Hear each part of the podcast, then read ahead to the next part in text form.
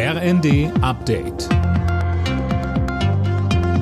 Stündlich neu. Auf den Punkt informiert. Ich bin Silas Quiring. Guten Abend.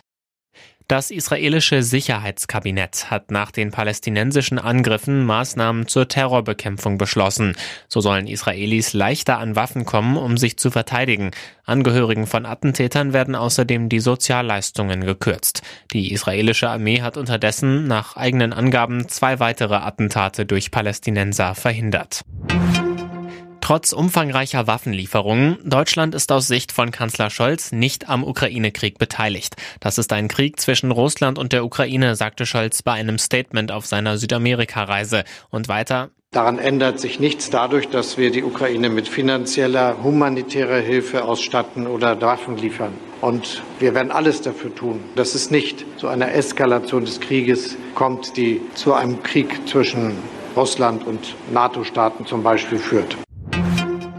Die Bundesländer haben bei 192 Millionen Corona-Impfungen bisher gut 250 Anträge auf Entschädigung wegen einer schweren Nebenwirkung bewilligt. Das schreibt die Welt am Sonntag. André Glatzel mit mehr. Die meisten Bewilligungen gab es in Bayern und NRW, keine Anerkennung auf Impfschäden dagegen in Bremen.